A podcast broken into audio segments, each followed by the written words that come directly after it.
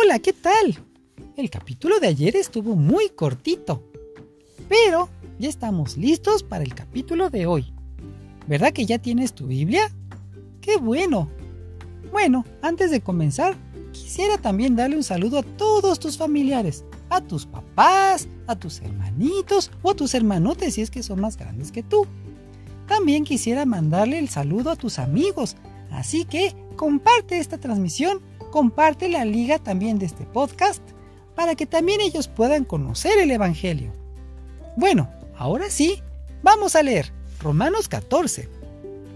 No critiquen a los demás. Reciban bien a los cristianos débiles, es decir, a los que todavía no entienden bien qué es lo que Dios ordena. Si en algo no están de acuerdo con ellos, no discutan. Por ejemplo, hay quienes se sienten fuertes y creen que está bien comer de todo, mientras que los débiles solo comen verduras. Pero los que comen de todo no deben despreciar a los otros. De igual manera, los que solo comen verduras no deben criticar a los que comen de todo, pues Dios los ha aceptado por igual. Ustedes no tienen derecho de criticar al esclavo de otro. Es el dueño del esclavo quien decide si su esclavo trabaja bien o no. Así también, Dios es el único que tiene poder para ayudar a cada uno a cumplir bien su trabajo. Permítame darles otro ejemplo. Hay algunos que piensan que ciertos días son especiales, mientras que para otras personas todos los días son iguales. Cada uno debe estar seguro de que piense lo correcto. Los que piensan que cierto día es especial, lo hacen para honrar a Dios. Y los que comen de todo, lo hacen también para honrar a Dios y le dan las gracias. Igual sucede con los que solo comen verduras, pues lo hacen para honrar a Dios y también le dan gracias. Nuestra vida y nuestra muerte ya no son nuestras, sino que son de Dios. Si vivimos o morimos, es para honrar al Señor Jesucristo. Ya sea que estemos vivos, que estemos muertos, somos de Él. En realidad, Jesucristo murió y resucitó para tener autoridad sobre los vivos y los muertos. Por eso no deben ustedes criticar a los otros hermanos de la iglesia, ni despreciarlos, porque todos seremos juzgados por Dios. En la Biblia Dios dice, Juro por mi vida que en mi presencia todos se arrodillarán y me alabarán. Así que todos tendremos que presentarnos delante de Dios para que Él nos juzgue. No le hagan daño a otros. Ya no debemos criticarnos unos a otros. Al contrario, no hagamos que por culpa nuestra un seguidor de Cristo peque o pierda su confianza en Dios.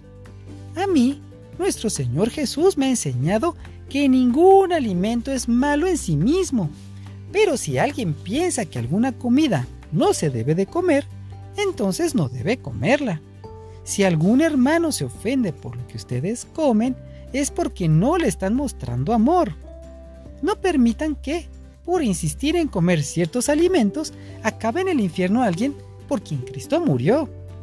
No permitan que se hable mal de la libertad que Cristo les ha dado. En el reino de Dios, no importa lo que se come ni lo que se bebe. Más bien, lo que importa es hacer el bien y vivir en paz y con alegría. Y todo eso se puede hacer por medio del Espíritu Santo. Si servimos a Jesucristo de esta manera, agradaremos a Dios y la gente nos respetará. Por lo tanto, vivamos en paz unos con otros y ayudemos a crecer más en la nueva vida que Cristo nos ha dado. No permitan que por insistir en lo que se debe o no se debe comer, se arruine todo lo bueno que Dios ha hecho en la vida del hermano débil. La verdad es que toda comida es buena lo malo es que por comer algo se haga que otro hermano deje de creer en Dios. Más vale no comer carne, ni beber vino, ni hacer nada que pueda causarle problemas a otros hermanos. Lo que ustedes decidan sobre estas cosas es algo entre Dios y ustedes. Dichosos los que se sienten libres para hacer algo y no se sienten mal de haberlo hecho. Pero si alguien no está seguro si debe o no comer algo y lo come, hace mal, porque no está actuando de acuerdo con lo que cree. Y ustedes bien saben que eso es malo, pues todo lo que se hace en contra de lo que uno cree es pecado. Ya terminamos el capítulo de hoy. Mañana continuamos, amigo. Hasta mañana.